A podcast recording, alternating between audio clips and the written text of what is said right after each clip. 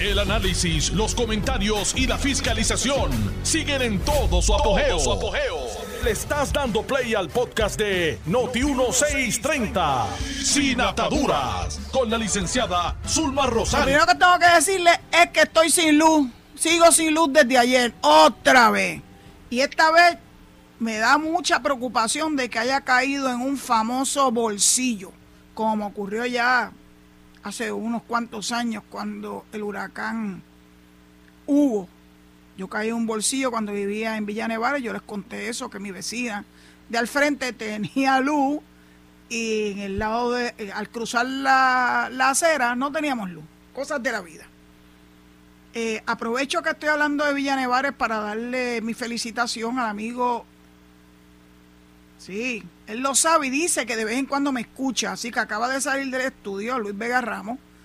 Eh, coincidimos muchas veces en la vecindad.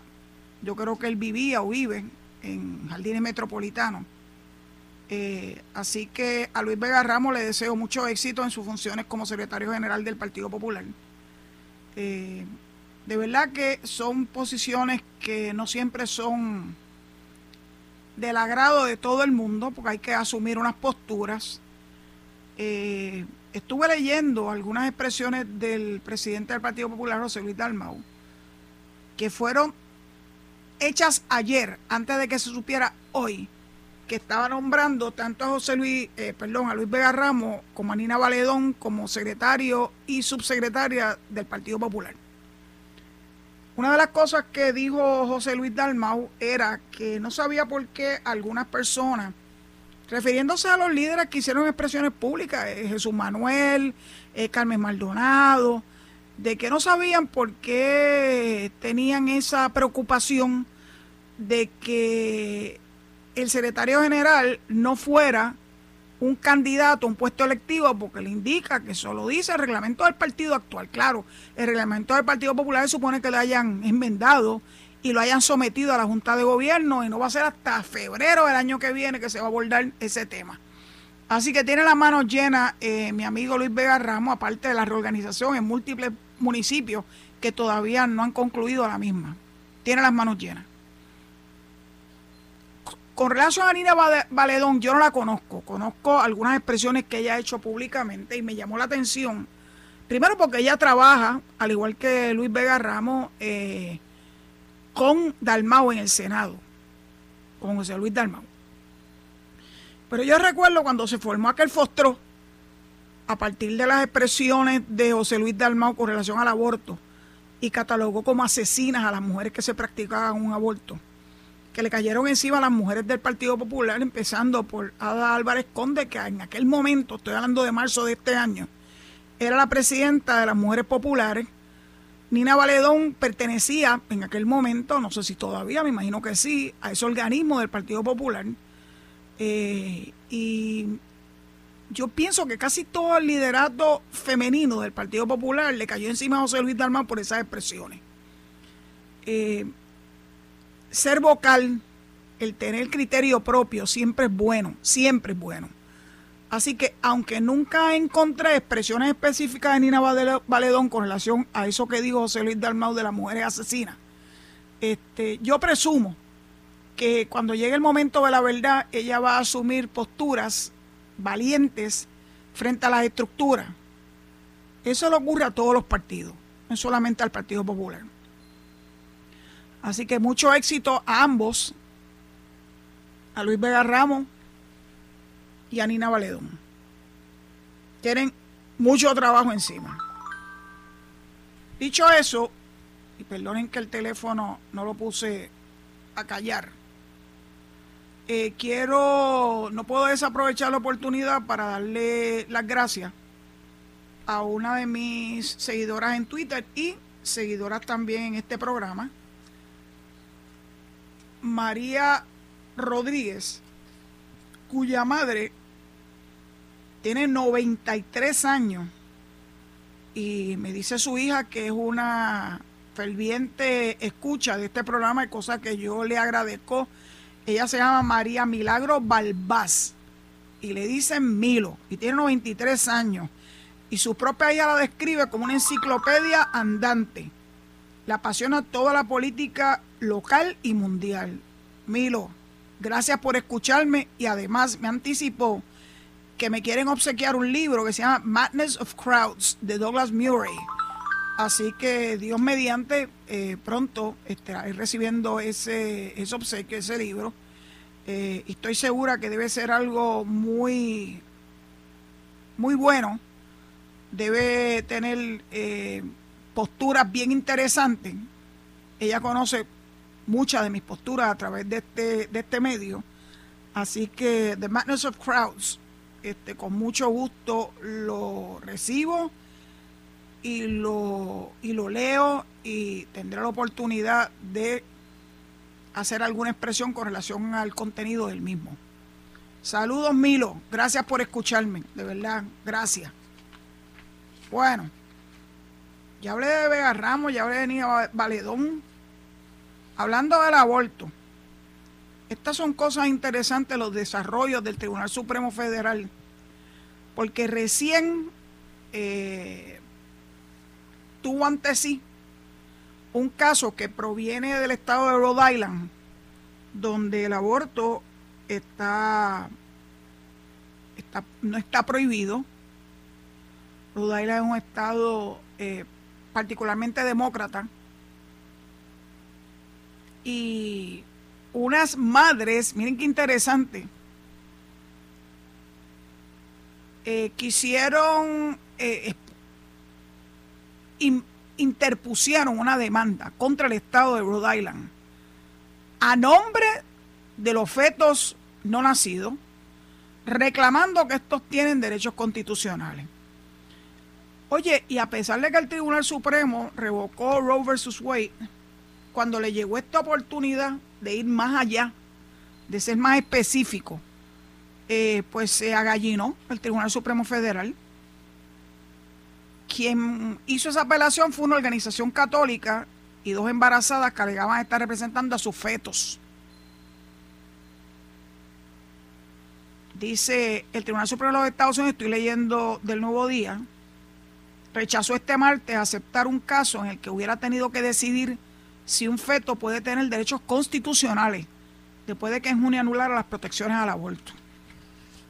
No quisieron ir más allá Sí, porque de qué vale que tú hables, ¿verdad? De que la mujer no debe tener derechos reproductivos y no proteger entonces al feto. Pero lo que yo siempre digo es que hay que ir un poco más allá. ¿Qué ocurre con esos niños que nacen de madres que si le hubiesen dado la oportunidad lo hubiesen abortado? Y respectivamente de mi posición con relación al aborto. Yo jamás me hubiese practicado un aborto, ya no estoy en edad reproductiva, así que es, académico. Pero si esos niños hubiesen nacido, eh, ¿y quién se encarga de ellos? ¿Quién se asegura que tengan una buena crianza? Porque no es lo mismo proteger el derecho de un feto a proteger los derechos de un niño nacido, de una madre o de una familia que no estaba preparada por diversas razones para recibirlo al mundo. Como yo tuve que bregar tanto en el sistema correccional, tanto de jóvenes y niños como de adultos, sé que muchos de esos que están confinados fueron niños no deseados, no fueron bien criados, su entorno familiar se desentendió de ellos y pretendieron que fuera el Estado el que se hiciera cargo de ellos. Y uno se pregunta si estas personas que son tan férreos defensores del derecho a la vida, están dispuestos a esos niños que una vez nazcan, darle los cuidados, la atención, criarlo como Dios manda, para que eventualmente no terminen en las cárceles. Mucho me temo que hablar del no nacido es más fácil que el hablar del nacido, porque ya tiene vida y ya va a tomar decisiones, decisiones que están íntimamente ligadas con su entorno familiar. Así que son, son preocupaciones que le nacen a uno de cómo se aborda de la mejor forma ese tema, que es un tema escabroso. No voy a decirle ni que mi amigo Vázquez de Naranjito ese es su tema chicle. Para que yo casi nunca hablo de ese tema porque entiendo que las personas están tan, tan ligadas emocionalmente a la discusión de ese asunto y entonces empieza el problema de ponerle motes a los que son favorecedores o a los que son detractores de. Pero el hecho de que el Tribunal Supremo no haya abordado el tema, que le pusieron en bandeja de plata dos madres eh, y una organización católica del estado de Rhode Island, me llama poderosamente la atención. Dice el artículo que en su petición las mujeres y el grupo católicos por la vida alegaron que la norma estatal, la de Rhode Island, arrebataba a los fetos su estatus como persona, porque derogó la legislación estatal previa que establecía que la vida humana comienza al momento de la concepción. Ya eso no es así en el estado de Rhode Island. Y cada estado es soberano y toma su determinación con relación a ese tema. En el caso de Puerto Rico, el aborto está tan reglamentado y tan reglamentado que verdaderamente eh, todas esas iniciativas eh, que estuvieron dando bandazos en el Senado y eventualmente en la Cámara eran totalmente innecesarias. Porque en el caso de Puerto Rico sí hay reglamentación, hay una ley, el Código Civil, eh, y las leyes en Puerto Rico, más allá de Roe versus Wade, eh, toman cartas en el asunto. En la demanda, esas madres embarazadas sostuvieron que deberían poder votar en contra de la ley pro aborto estatal en un, en un referéndum. El Supremo de Rhode Island rechazó esa, esa postura. Tan caliente la gente comunicándose conmigo a través de Twitter. Por eso es el ruidito que están escuchando. El Supremo de Rhode Island rechazó el pleito en mayo al considerar que no tenía sentido un referéndum y que ninguna de las demandantes adultas se había visto perjudicada por la ley estatal. Así que esto pica y se extiende. Se supone que a partir de la determinación del Supremo Federal eh, revocando los lineamientos establecidos en Roe vs. Wade y su progenie. Progenie los casos que vinieron posteriormente y que de una forma u otra vinculan sus decisiones con la decisión inicial que fue la de Roe vs. Wade.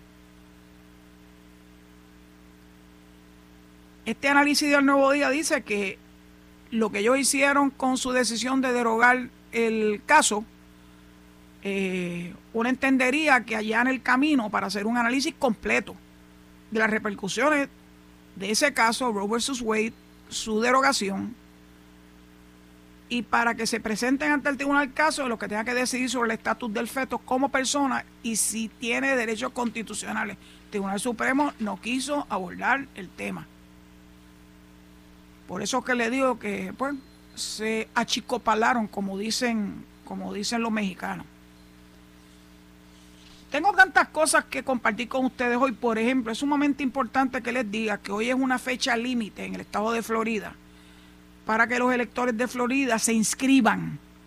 Si no están inscritos, no pueden votar en las elecciones de medio término que se avecinan en menos de un mes, el 8 de noviembre. Y eso le va a limitar su capacidad de, por lo menos si eres estadista, de votar en contra de Marco Rubio.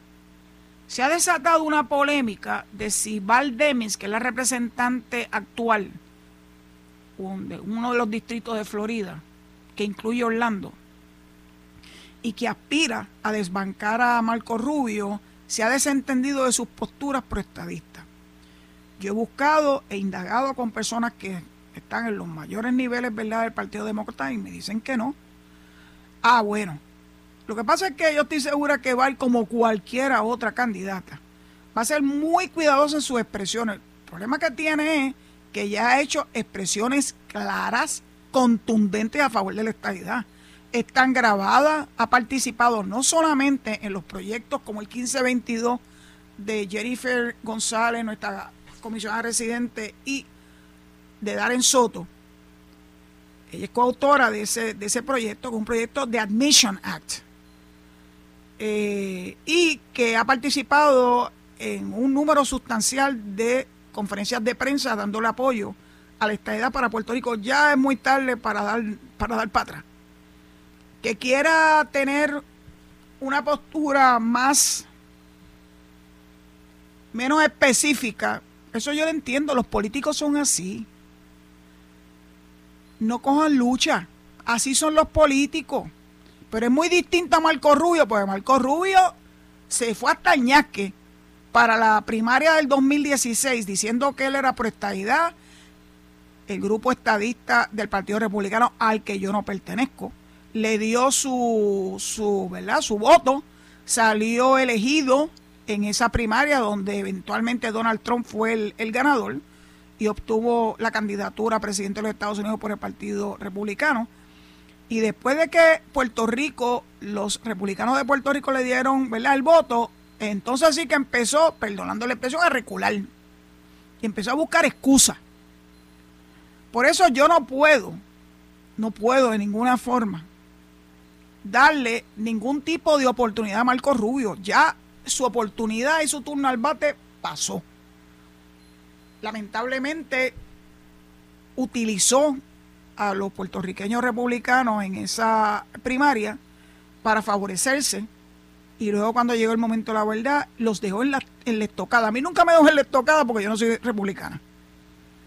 Pero entiendo que ese señor no merece que ningún puertorriqueño que se preste a sí, mismo y sea anticolonialista ni siquiera debe pensar en darle una oportunidad de reelección a Marco Rubio en esta elección de medio término.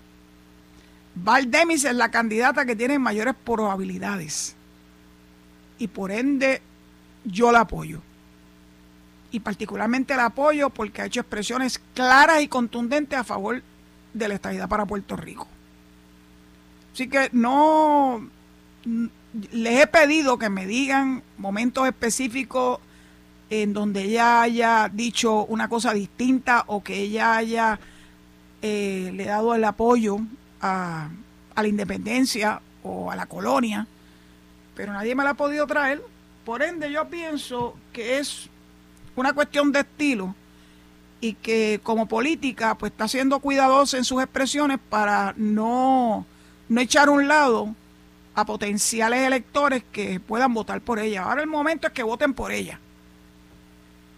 Yo no tengo la menor duda de sus posturas han sido claras, firmes y difícilmente, no creo que sea ese tipo de persona, no es una Marco Rubio de la vida, difícilmente se va a echar hacia atrás. Así que Hoy es un día importante para los boricuas en Florida. Asegúrense de haberse inscrito. Hoy es la fecha límite y asegúrense no solamente de estar inscritos, sino de salir a votar. El 8 de noviembre yo tengo amistades en Florida que ya emitieron su voto de forma adelantada. La verdad es que las papeletas son impresionantes porque no solamente cubren eh, los escaños que están up for bids, ¿verdad? Or, for takes, este, los más conocidos, representantes, o sea, congresista y senador federal, sino que hay otro grupo de, de contiendas que también van a tener que abordar pues, los que reciban y los que vayan a votar el día 8 de noviembre. No desperdicien la oportunidad de votar. Nosotros atesoramos el derecho al voto. Somos estadistas porque queremos poder votar. Por esos que son los que nos imponen a nosotros sus leyes, con muy poca participación de Puerto Rico, son los que nos imponen eh, promesas, son los que nos imponen eh, el estar mendigando por una cubierta mayor de fondos para el Medicaid, para que no entremos entonces en el famoso abismo fiscal y el plan vital de Puerto Rico y las personas más necesitadas se vayan, se vayan a ver, perdón, se vayan a ver, no puedo hablar tan rápido, se vayan a ver afectadas por esas posturas del Congreso de los Estados Unidos. ¿Cómo lo hacemos? Bueno, pues la única forma es que tengamos nuestros cuatro o cinco congresistas y nuestros dos senadores. Ahí no dependemos de nadie que no sea de las personas que nosotros elijamos y que trabajen por nosotros. Y como está escrito en piedra, que cuando tú advienes a ser Estado, entras en igualdad con los demás estados, actualmente 50, on an equal footing, eso está establecido. No hay nada que temer. Ay, te van a venir con el cuento de que si las contribuciones, mira, los puertorriqueños pagan contribuciones federales. Y si tienes dinero para pagar contribuciones, bueno, pues entonces debes contribuir. Lo que pasa es que la inmensísima mayoría de los puertorriqueños no están en el bracket para pagar contribuciones federales. Es tan sencillo como eso. Así que yo les ruego a los boricuas que están en Florida que hagan el ejercicio hermoso de inscribirse y no solamente de inscribirse, sino de salir a votar el 8 de noviembre próximo. Vamos a ver lo que ocurre, especialmente en esa elección del escaño para el Senado, que actualmente ostenta Marco Rubio, republicano, y que pues naturalmente yo estoy apoyando a una demócrata que ha apoyado la estadidad. Y antes de entrar a la pausa, quería hablarles de algo que leí y que me llamó la atención. Y es que en Finlandia, porque el Ministerio de Asuntos Sociales y Sanidad del país le pidió a la población que compre como medida de prevención en caso de un riesgo de radiación nuclear tabletas de yodo pues saben una cosa, se acabaron. Así que todo el mundo salió corriendo a su farmacia a, comprar, eh, se llama Iodur de potasio de 65 gramos, miligramos. Las tabletas se han terminado temporalmente en todas las farmacias de ese país. En Finlandia, aunque volverá a estar disponible en un futuro próximo. Bueno, ojalá que haya futuro. Esa asociación, la Asociación Finlandesa de Farmacéuticos, indicó que pese a la petición de las autoridades no hay una necesidad urgente de adquirir pastillas de yodo y recomendó a los ciudadanos a que antes de comprarla comprueben que no tengan ya un paquete en sus casas.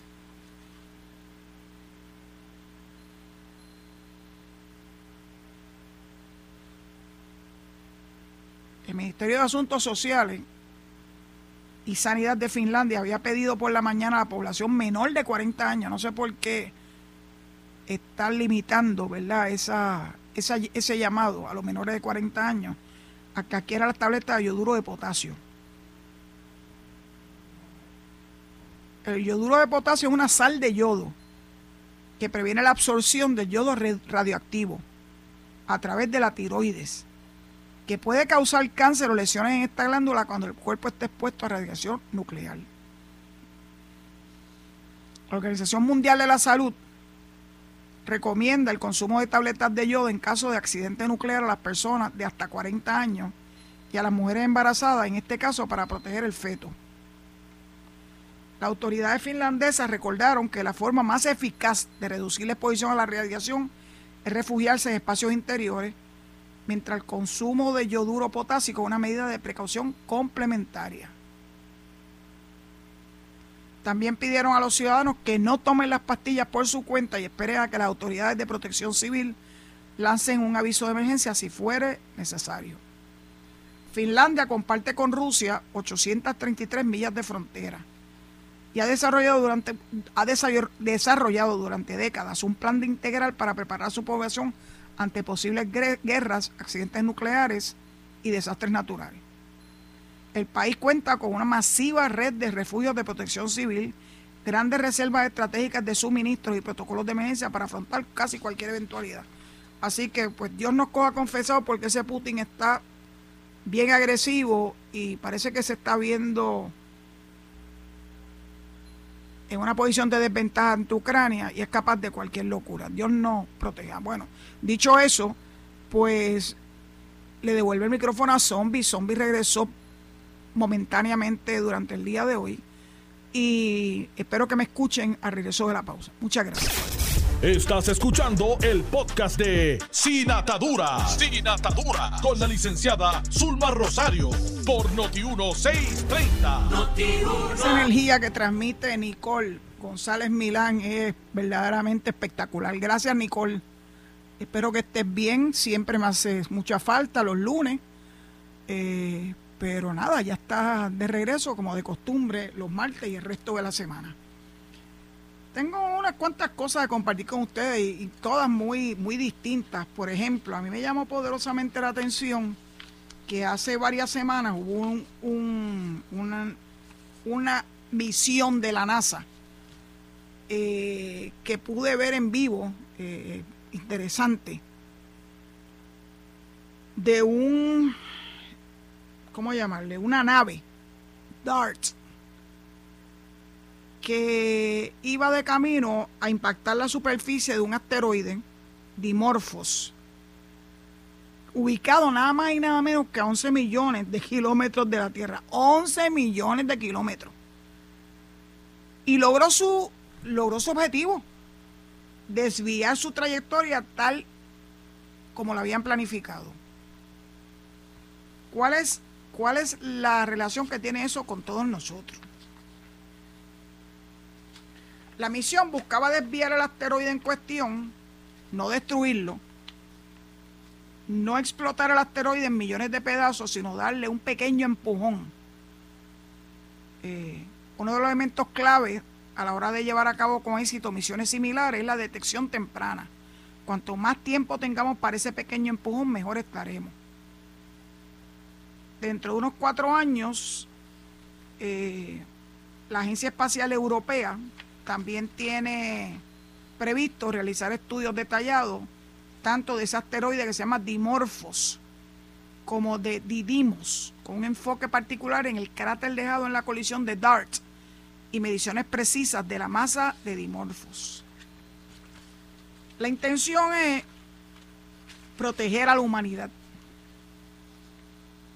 Al cambiar la trayectoria del asteroide con el objetivo de proteger la Tierra de asteroides similares al que hace 66 millones de años provocó la extinción de los dinosaurios. Así que yo creo que eso fue el 26 de septiembre, nosotros estábamos en el mismo medio del huracán Fiona y sus repercusiones. Así que yo pude ver gran parte, ¿verdad?, de ese evento histórico a través de mi celular Dice esa nave no tripulada, que se llama DART, medía casi lo mismo que un frigorífico o una máquina expendedora de comida y su construcción costó más de 330 millones. Todo sea por, ¿verdad? Por nosotros poder tener un poquito de más paz. Porque cada vez que hay un asteroide que tiene la posibilidad, ¿verdad?, de hacer un impacto con la Tierra, naturalmente nos preocupamos eh, recuerdo haber visitado en el estado entre Arizona y Nuevo México, de un lugar que se llama Meteor Crater, Crater el cráter del meteoro, un sitio enorme. Y ahí fue donde impactó un meteorito eh, e hizo mucho daño. Pero gracias a Dios se conserva para que los las personas puedan entender cómo es que funciona el que un meteorito pueda o un asteroide puede impactar la Tierra y las repercusiones que pueda tener y si podemos evitar cambiándole el, rumbo eh, podemos de alguna forma prevenir que haya que hayan bueno una, una debacle mundial. Voy a seguir cambiando de tema los voy a tener locos hoy. Venezuela le quitaron la posibilidad de, volver otra vez al Consejo de Derechos Humanos de la ONU, de la Organización de las Naciones Unidas. Le dieron una pela. Chile y Costa Rica. Se quedó corta de votos. Así que ya Venezuela no va a estar en, esa, en ese Consejo de Derechos Humanos es que la verdad es que uno se pregunta cómo una dictadura como la de Maduro y previamente la de Chávez, que le han hecho tanto daño a su propio pueblo y que tienen eh, casos pendientes en el Tribunal de la Haya por crímenes de lesa humanidad, como los que vivieron los nazis, crímenes de lesa humanidad, eh, tenía la pretensión de mantenerse como miembro de ese Consejo de Derechos Humanos.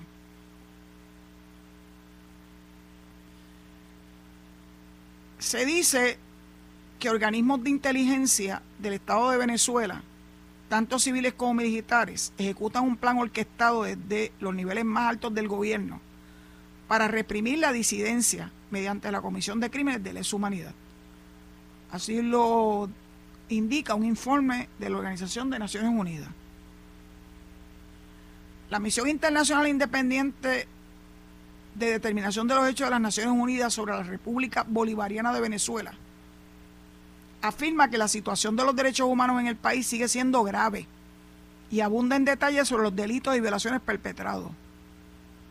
Las investigaciones demuestran que varias personas que ocuparon y ocupan cargos en la jerarquía de los organismos de seguridad del Estado cometieron violaciones de derechos humanos y delitos constitutivos de crímenes de lesa humanidad, incluyendo actos de tortura de extrema gravedad como parte de un plan diseñado a alto nivel para reprimir a los opositores del gobierno. Nosotros que gracias a Dios vivimos en una democracia, amparada no por una, por dos constituciones, y que algunas personas lamentablemente piensan que pues se les da demasiado derecho, especialmente a los que infringen la ley. Miren, yo prefiero tener toda esa gama de derechos a vivir en un país así, donde no tienes ningún derecho, aunque por escrito te puedan decir que los tienes, pero en la vida real no los tienes. Así que pues, Venezuela te lo buscaste.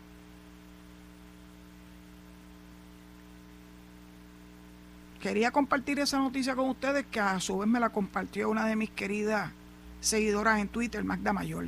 Siempre me manda eh, información interesante, fresca, para uno darle otro giro, ¿verdad? A lo que normalmente uno discute en este programa. Así que Mila, yo espero que tú hayas disfrutado estas nuevas eh, informaciones porque como autodidacta y como lectora voraz yo estoy segura que vas a buscar la forma de conseguir mayor información sobre esto que acabo de decir. Vamos a ir un ratito a Irán. Hace muy pocos días, una joven iraní fue asesinada por las fuerzas represoras del Estado iraní por no llevar puesto correctamente el velo que tienen que por las tradiciones ¿verdad? musulmanes que exhibir las mujeres.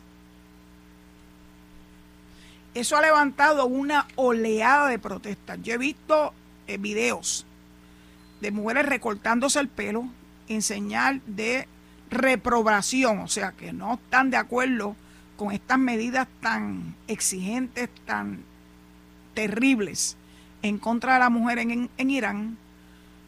Eh, y sigue las cosas poniéndose de mal en peor en ese, en ese país. En esta noticia de hoy, no, de ayer lunes, se indica que el líder supremo de Irán, esta noticia es del nuevo día de ayer, la página 35, 35 el líder supremo de Irán, Ali Jamenei, Jamenei, se ha convertido en el objeto de la ira de muchos de los jóvenes que participan en las protestas por la muerte de Massa Amini, con gritos de muerte al dictador o con el hackeo de sus intervenciones televisivas. Esto que hicieron fue bien, bien interesante. Le han dicho, tus manos están llenas de sangre, de la sangre de nuestros jóvenes. Y lo indicaron esas palabras en un informativo, en unas noticias nocturnas de la televisión estatal.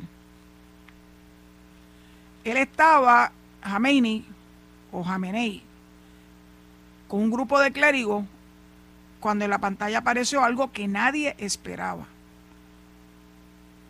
La imagen cambió para mostrar a el líder rodeado de llamas y con una mira de fusil sobre él, mientras abajo aparecieron fotos de Amini, la joven asesinada, y de otras jóvenes que han muerto en las protestas.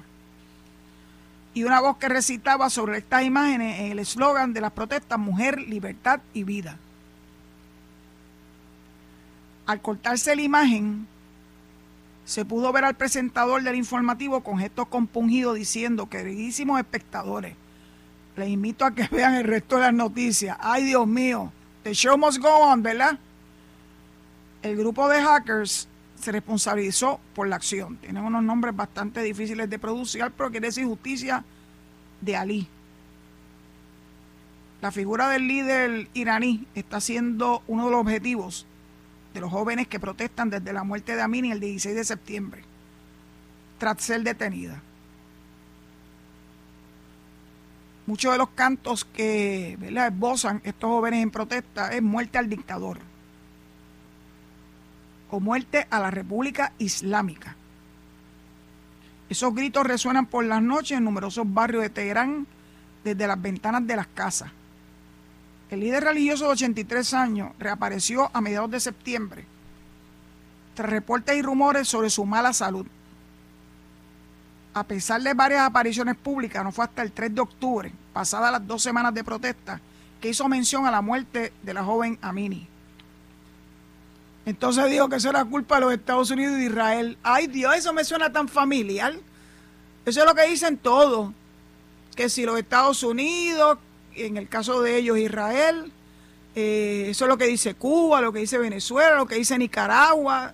Oye, están cortaditos por la misma tijera todos ellos. Por si acaso no conocían bien la historia de esa joven, esa muchacha tenía 22 años y murió el 16 de septiembre tras ser detenida tres días antes por la llamada policía de la moral.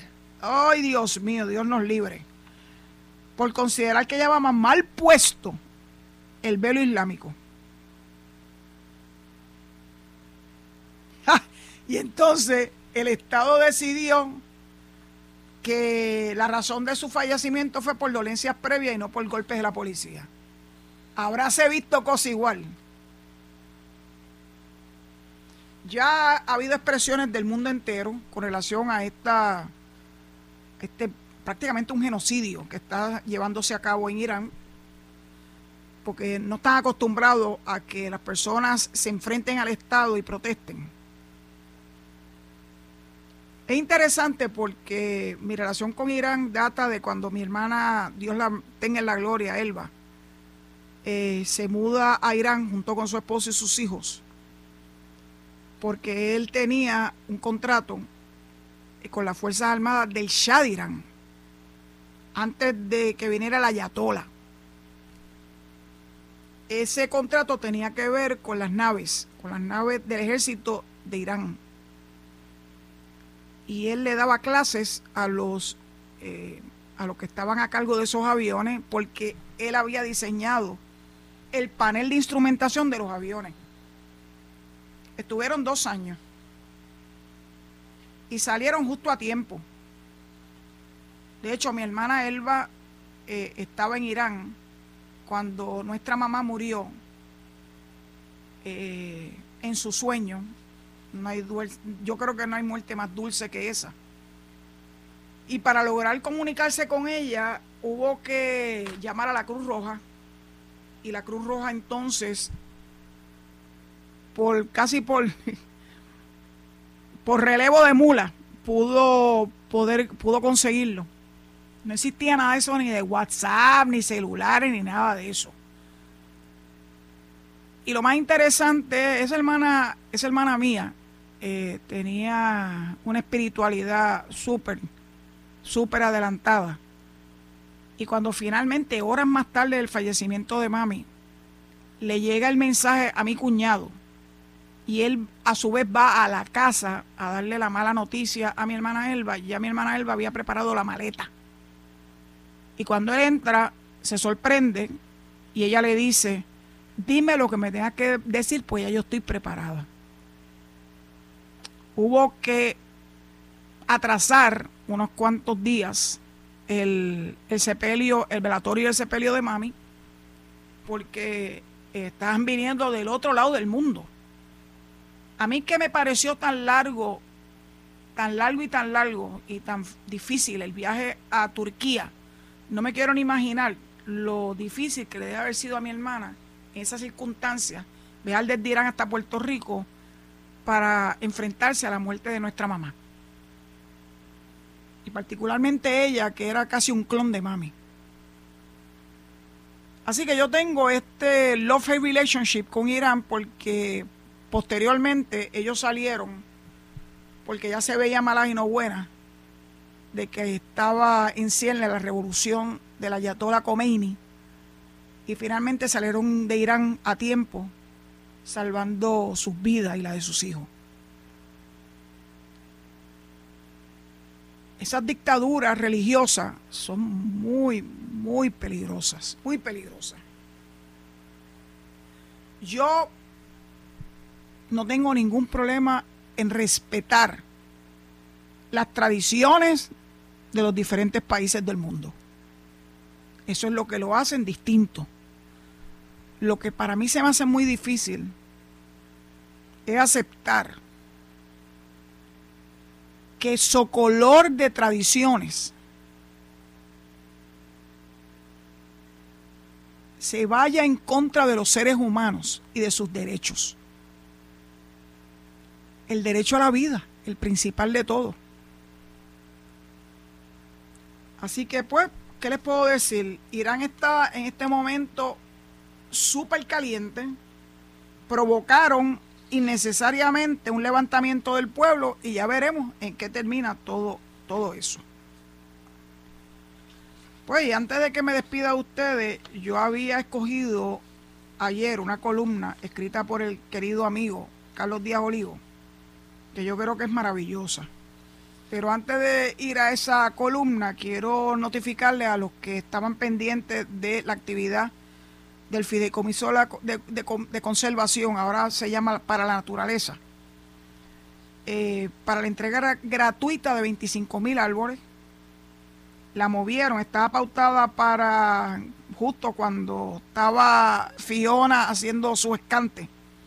La pospusieron para el 4 y 5 de noviembre próximo. Se van a repartir de forma gratuita 25 mil árboles nativos, endémicos y frutales gratis a aquellos que reservaron, pues se les movieron, movieron las fechas. Del 23 de septiembre se hará entrega el 4 de noviembre y las del 24 de septiembre el 5 de noviembre. Las entregas van a ser en los siguientes sitios. Mediante eh, Servicarro, nos hemos acostumbrado al Servicarro desde el COVID para acá. Simultáneamente en seis localidades, en el vivero de Para la Naturaleza, en el Jardín Botánico Norte, allá en Río Piedra, al lado de la estación del tren urbano en Copey en la Reserva Natural Hacienda La Esperanza, en Manatí. Si ustedes no han ido, es preciosa. Ellos lograron reacondicionar unas máquinas enormes eh, que tienen que ver, ¿verdad?, con el proceso de del café. Tienen también una colección de machetes impresionante. El sitio es hermoso. Yo creo que deben hacer un esfuerzo por ir a la página de Para la Naturaleza y visitarla, al igual que visitar naturalmente eh, a donde yo llevé a nuestro equipo administrativo eh, cuando estaba en la oficina de ética, allá en Fajardo, eh, las cabezas de San Juan, y pudimos entrar al faro y hacer un recorrido hermoso. Vimos, aunque de día, la famosa laguna bioluminiscente que hay ahí en esos predios. También van a repartir en el centro de visitantes de,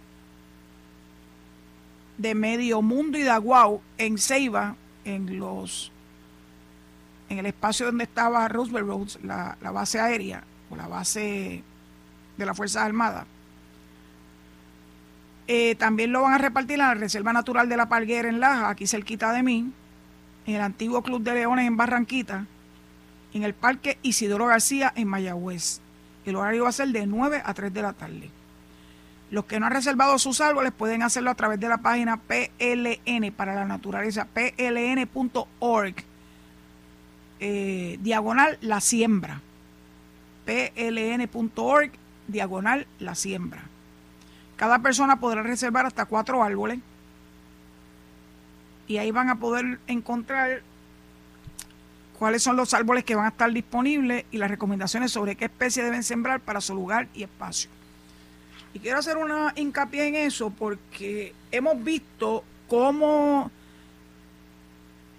la proliferación de árboles, que a mí me encanta, pero sembrados, mal sembrados, tiene un efecto inmediato en, en la energía, en la transmisión de la energía. Así que a los que vayan a sembrar, asegúrense de sembrar los árboles retirados de las líneas eléctricas, separados de los cimientos de la casa, porque algunos de los árboles tienen unas raíces, como es el flamboyán, por ejemplo, que tiene unas raíces brutales, que si tú no lo mantienes bajo control, te puede tumbar la casa, se va a meter con las tuberías, etcétera.